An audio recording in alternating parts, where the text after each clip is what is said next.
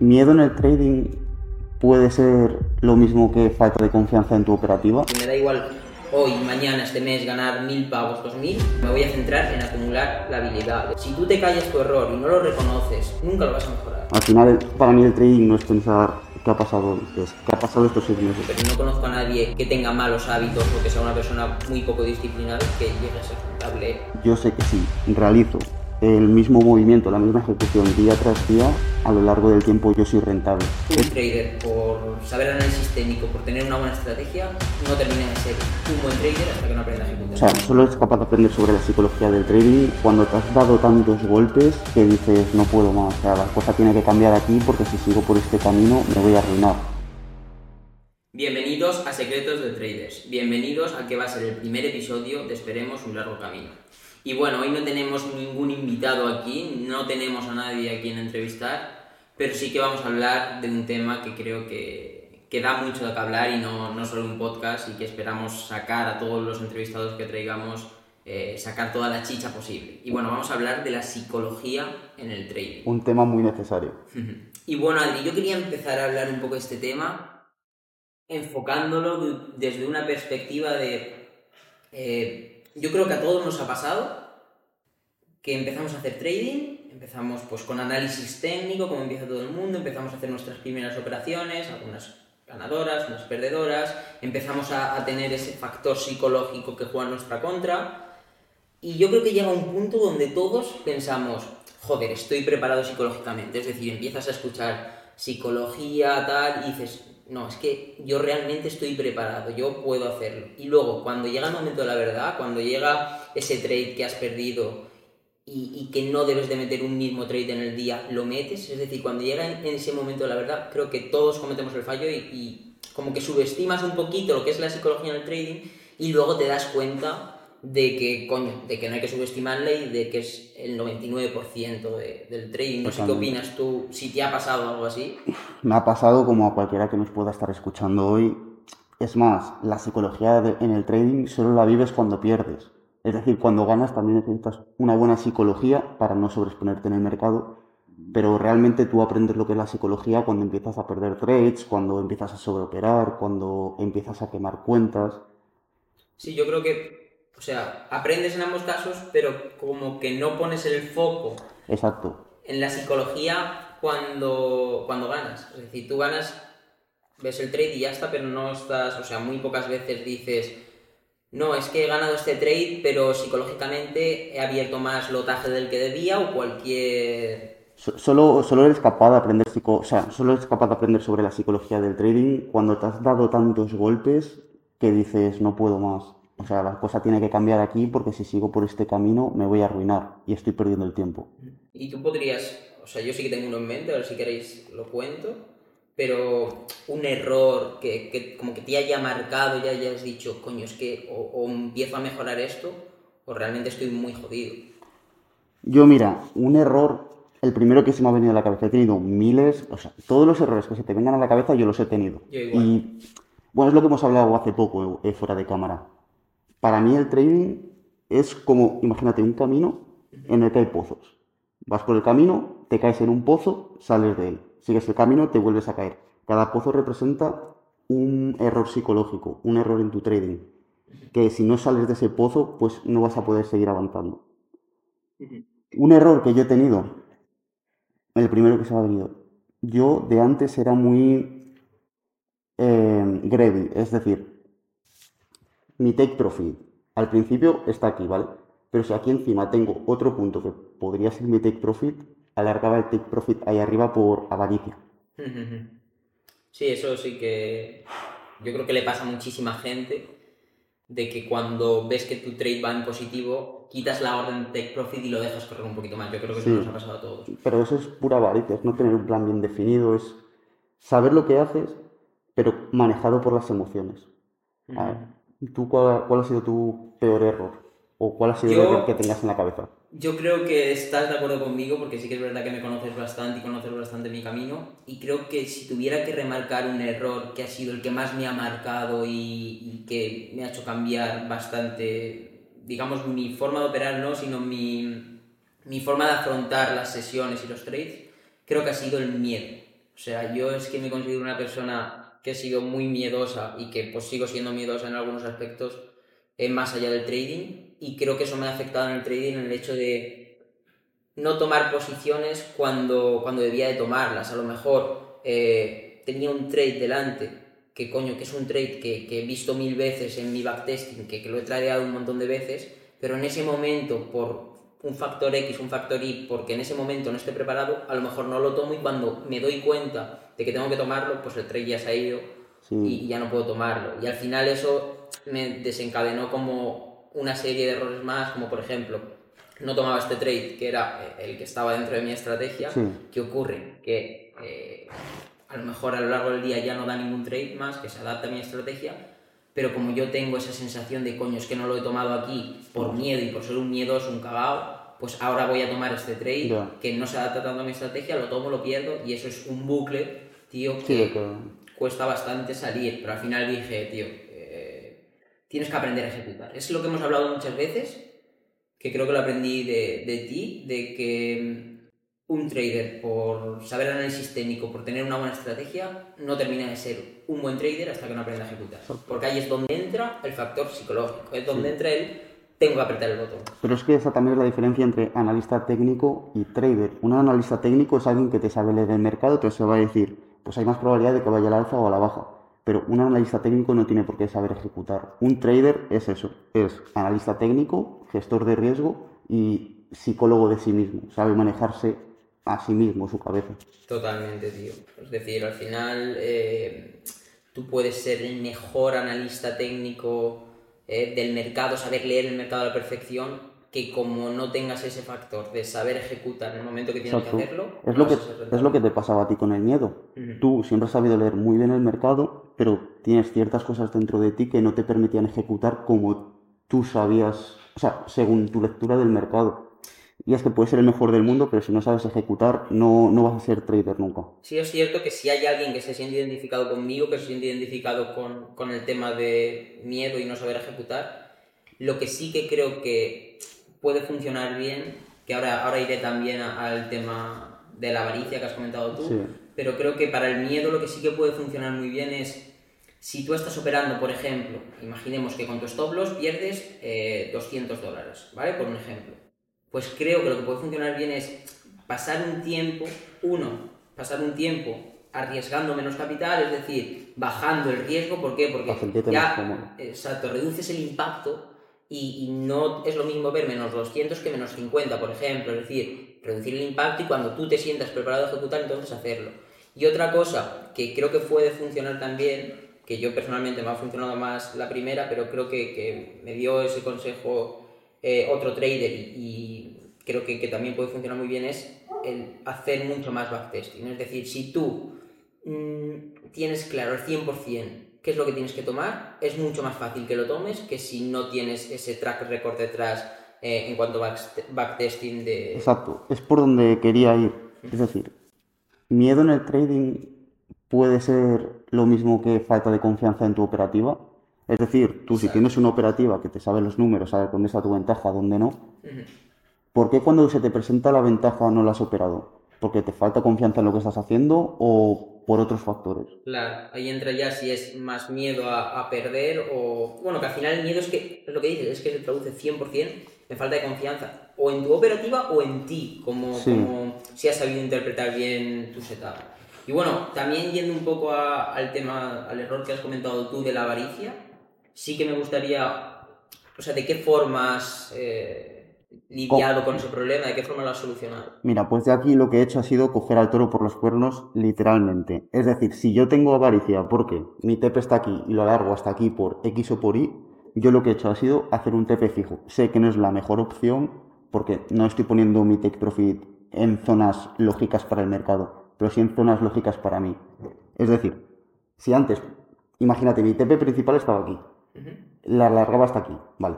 Pues ahora he puesto que siempre sea hasta aquí. He lanzado un buen backtest y los números me dicen que poniendo el TP aquí, pues X% de las veces se, me va a ir a mi favor la, la, estrategia y me es rentable. Por lo que he decidido siempre un TP fijo yo. ¿Y no te ha llegado a afectar a lo mejor el hecho de que lo que decías, no tienes un punto de interés, Exacto. por ejemplo, que no lo llevas a ese punto de interés Sí.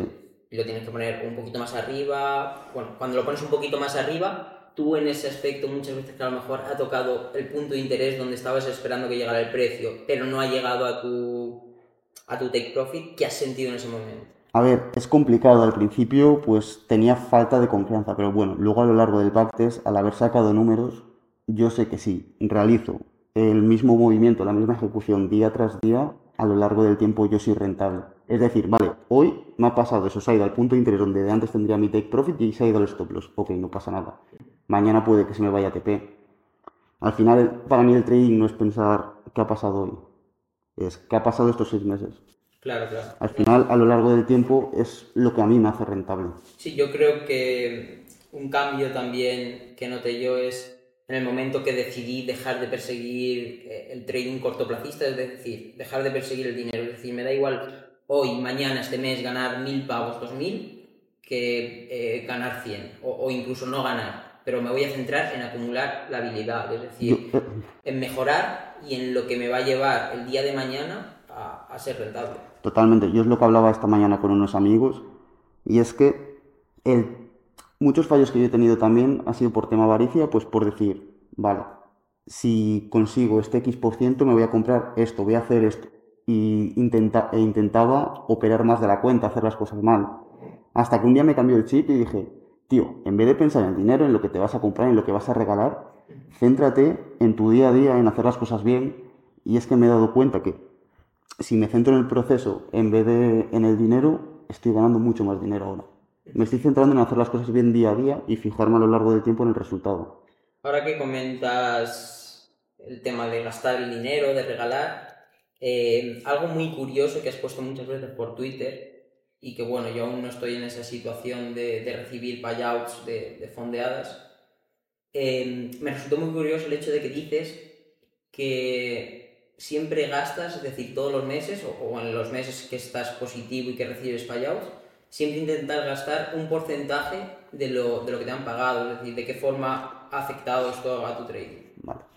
Esto es algo que tenemos todos los traders, toda la gente que hacemos dinero en Internet, y es que cuando empezamos a generar dinero por Internet, dejamos de ver ese dinero como dinero, empezamos a verlo como el dinero del GTA. Es decir, tú en tu cuenta de, de MetaTrader, si ves 10.000 dólares, no los valoras igual que si ves 10.000 dólares en la mesa, si ves un ordenador. Yo lo que intento cada vez que recibo un payout, aparte pues de invertir, de reinvertir en exámenes, de mil cosas, es cogerme una pequeña parte y gastármelo en lo que sea. Una cena con mi novia, irme con mi familia de viaje, comprarme un móvil, un ordenador. ¿Para qué? Para que yo sienta que el resultado de lo que estoy haciendo día a día, o sea, el resultado de hacer las cosas bien día a día, es recompensado en forma de algo físico. Porque si veo un payout de no sé cuántos miles en, en la cuenta, no lo voy a valorar igual que si veo este ordenador, este micro, poder tener un vaso de agua. Pero- Yo creo que es la forma de valorar las cosas, de verdad. ¿Tienes como un porcentaje fijo que sueles gastar o simplemente te das caprichos? No, yo eso, pues cada vez que recibo un payout intento darme un capricho o lo que sea. No, no tiene por qué ser nada caro, puede ser irme a comprar una sudadera. Sí, sí, claro. Materializarlo de Sí, materializar lo que tú haces, tío. Es como cuando un niño, pe- un niño pequeño, tío, si le das un premio cada vez que hace las cosas bien, él va a entender que haciendo las cosas bien es como va a lograr más premios. Entonces se centra en hacer las cosas bien en vez de hacer el cabrón. Qué bueno. Y bueno, otro tema que me gustaría abordar, que obviamente tiene que ver con la psicología, es el tema de que mm, el impacto que tiene la psicología que tú tienes de antes del trading, es decir, tus hábitos, tu día a día, si estás bien o mal ese día. Es decir, eso al fin y al cabo, o, o simplemente lo desarrollado que estés tú como persona, digamos así, creo que eso tiene muchísimo impacto a la hora de que empieces a hacer trading. Es decir, si tú eres una persona desequilibrada, eh, sin ofender a nadie, que sale de fiesta miércoles, jueves y viernes, que tiene unos hábitos de levantarse a las 11 de la mañana y acostarse a las 4 de la mañana, ¿tú crees que eso afecta de forma muy brusca? Porque yo pienso que sí, es decir, Es imposible que no te afecte de forma brusca. O sea, es decir, si tú eres una persona que no, no tienes disciplina, eres una persona que en vez de ir al gimnasio, como tú, o sea, imagínate, estás apuntado al gimnasio y no vas porque prefieres quedarte en el sofá con tus colegas. Está muy bien, ¿vale? Pero si no tienes la disciplina para ir al gimnasio, ¿cómo vas a tener disciplina para hacer lo que tienes que hacer a la hora de enfrentarte a un gráfico. Es decir, para mí, cuando te metes en el ordenador y empiezas a operar, estás reflejando todo lo que eres tú por detrás. Es decir, si haces las cosas bien, tienes mucha probabilidad de hacer las cosas bien. Pero si eres un desastre, siempre vas a ser un desastre. 100%. O sea, no sé, yo no lo veo de otra manera. Sí, sí, o sea, no sé, no conozco a nadie, pero al menos yo los traders que conozco, la mayoría eh, tienen muchísima disciplina Es y muy- están muy bien psicológicamente. es Al menos muy- los que conozco rentables. Sí que es verdad que pues he conocido a otros que ese factor psicológico a lo mejor no lo tienen tan desarrollado, pero bueno, al final cada trader está en su punto y, y tiene que llegar a, a- a ese punto de psicología para eh, maximizar al máximo sus beneficios. Pero no conozco a nadie que tenga malos hábitos o que sea una persona muy poco disciplinada y que llegue a ser rentable en el largo plazo. Es lo que te iba a decir, que es muy curioso. Tú cada vez que hablas con un trader que, bueno, te puede demostrar que es rentable, te das cuenta de la importancia que tiene eso, tener buenos hábitos, eh, hacer deporte para vaciar la cabeza, bueno, cada uno a su manera. El deporte creo que es esencial, o sea, en forma de gimnasio, correr, Es lo, fútbol, no, da es, igual. es lo que sea, es como tu hora, tus dos horas para vaciar la cabeza, evadirte de todo, ser disciplinado en algo. Claro, es que al final Me el parece deporte bastante igual. exige muchísima disciplina. Sí, y te enseña. Te No enseña. solo te exige, también te enseña a ser disciplinado. Sí, sí, Tú, sí. por ejemplo, ¿cómo crees que es la manera en la que has mejorado tus hábitos, tu disciplina? ¿Cuál crees que ha sido eso que te ha ayudado? A ver, yo sí que es verdad que antes de, de lo que es trading en sí, ya era una persona que me gustaba mucho mejorarme a mí mismo. Es decir, leía muchos libros de desarrollo personal, lo sigo haciendo hoy en día, pero creo que sí que era una persona que nunca me ha gustado acostarme tarde, levantarme eh, a las 11, 12, no, siempre he intentado como marcarme una muy buena rutina y tener buenos hábitos porque me ha gustado sentirme productivo y sentirme bien. Al final creo que el, el cortoplacismo y el- la dopamina barata que de usar todo el día redes sociales o levantarte tarde o comer mal, creo que eso al fin y al cabo sí que es cierto que en ese momento te puede hacer sentirte más feliz, Ya. pero al- cuando termina el día, cuando termina la semana, eh, tú te sientes mal. O sea, no te sientes igual cuando has ido al gimnasio, que al principio no te apetecía y estabas hasta los huevos a lo mejor ese día y decías, coño, voy a forzarme a ir al gimnasio porque es lo que tengo que hacer. Una vez que sales del gimnasio, esa sensación, eso es una locura. Es sentirte realizado al final, Exacto. sentirte bien como persona. Entonces yo al final sí que seguía eh, una buena rutina y seguía buenos hábitos, entonces en ese aspecto me ha sido muchísimo más fácil eh, llevarlo al trading porque ya lo tenía de antes. Es decir, no ha sido algo que haya tenido que, que entrenar para hacer trading, sino que ya lo tenía, pero que a día de hoy sigo mejorando y, y obviamente creo que tú al final acabas desarrollándote como persona a lo largo de tu vida. Sí, nunca para. Si tuvieras que dar tres consejos a día de hoy a una persona sobre, imagínate, una persona sale de fiesta, no hace deporte, no le, es decir, lle- lleva un desastre de vida, pero quiere ser trader. ¿Qué tres consejos le darías a esa persona en cuanto a hábitos, lo que sea? Eh, En cuanto a hábitos, yo lo primero que le diría es que se planteara si realmente es la vida que quiere llevar.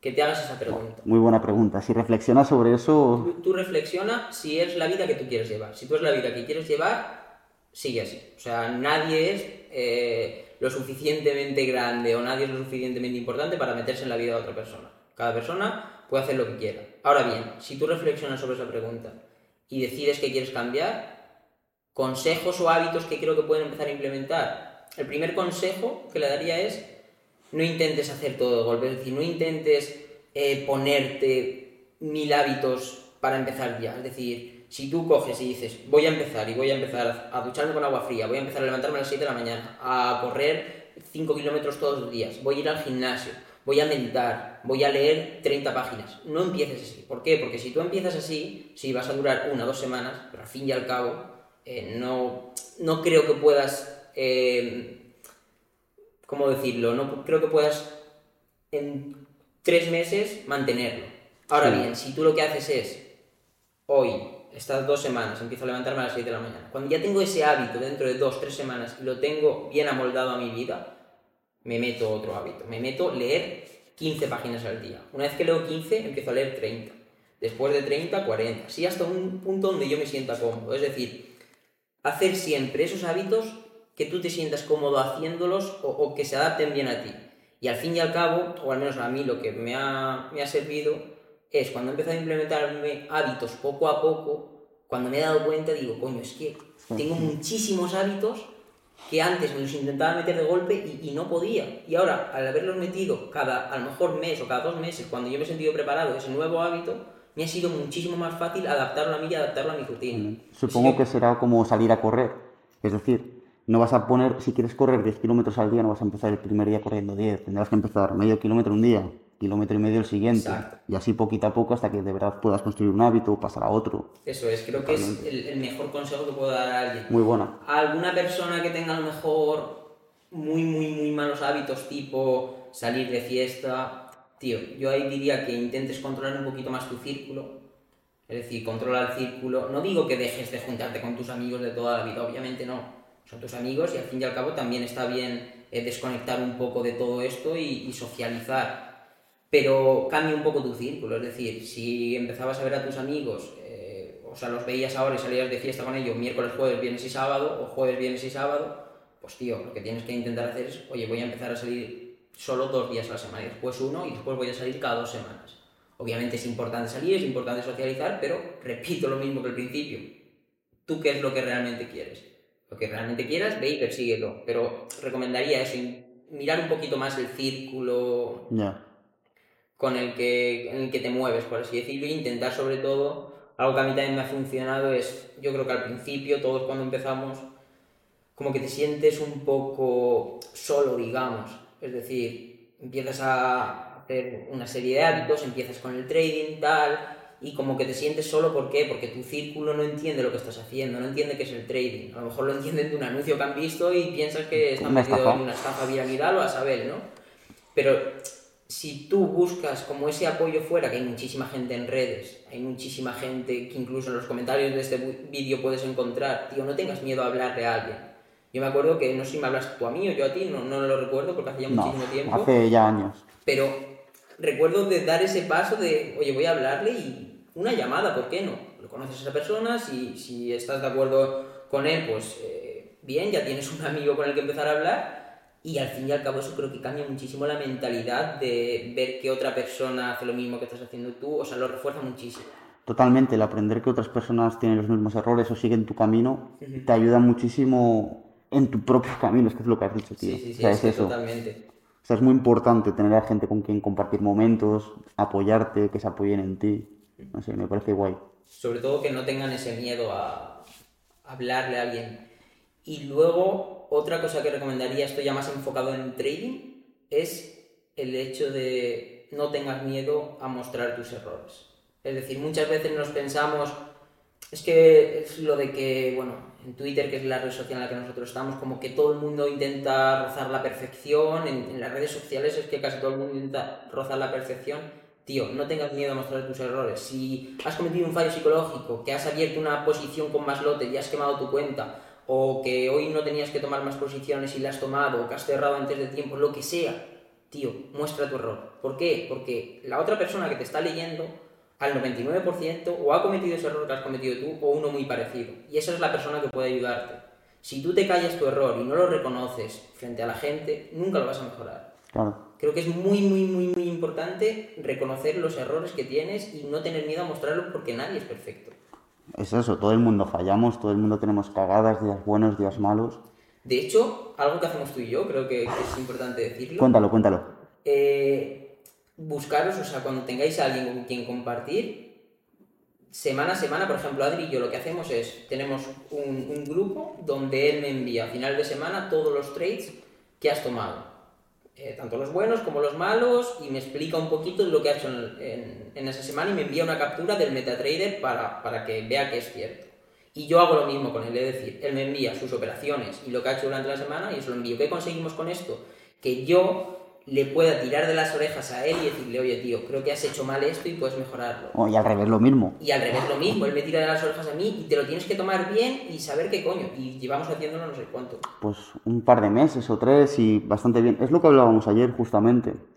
Esto, más que otra cosa, nos proporciona foco, te proporciona el pegarte a tu plan porque sabes que tienes a alguien detrás que te va a meter una colleja. Eso es. Te, te ayuda a tener la visión de un tercero, es decir, yo muchas veces estoy apelando a lo mío, te mando mis fallos y tú me dices, oye tío, ¿no, te, ¿no crees que este fallo puede ser porque estás haciendo esto mal? Porque no le echas un ojo? Y yo no me había dado cuenta. Y es que a mí lo que realmente me viene bien, o sea, yo estoy mejorando un montón con eso. Pedir una, una segunda opinión. Sí, la, la visión de un tercero, una visión más objetiva que la tuya. Creo que es- es- ese tip es muy bueno y, Es muy bueno. o sea, a mí por lo menos me ha servido un montón por cosas que... Y tampoco os digo que si, por ejemplo, la persona con la que hagas te dice, oye, creo que esto no lo deberías de haber operado. No, o sea, si te dice eso, dile, vale, yo voy a backtestearlo, voy a ver, a lo mejor aquí eh, veo que en M3 tienes un win rate de mierda y que, vale, voy a mirarlo. Claro. Lo miras, lo compruebas y ya tú eres el que decides Sí, sí, sí. qué, qué meter o qué cambiar en tu estrategia. Pero al final, tener una segunda opinión, tener una opinión de un tercero, puede mejorar muchísimo tu trade. te puede ayudar mucho con ciertas cosas que tú no ves tú no ves objetivas porque bueno es tu estrategia igual la tienes cariño y te puede ayudar a construir una mejor Totalmente. no sé bastante guay eso. Y nada, Adri, yo creo que, bueno, no sé cuánto llevamos, pero creo que ha quedado una tertulia para hacer la primera. muy, sí muy sencillita pero bueno habrá más y mejores tertulias sobre todo Y bueno, obviamente pues queremos eh, tratar muchísimos temas. Esto, la psicología de trading es muy, muy, muy, muy amplia. Hemos comentado un par de errores, pero podemos comentar, bueno. da para muchísimos. 200 episodios Y también pues cuando vengan otros traders eh, que vamos a entrevistar, pues intentaremos sacarle eh, esos secretos que hace referencia el nombre del podcast intentar indagar un poquito más, más allá de cómo operan y, y que cuando empezaron a, a hacer trading.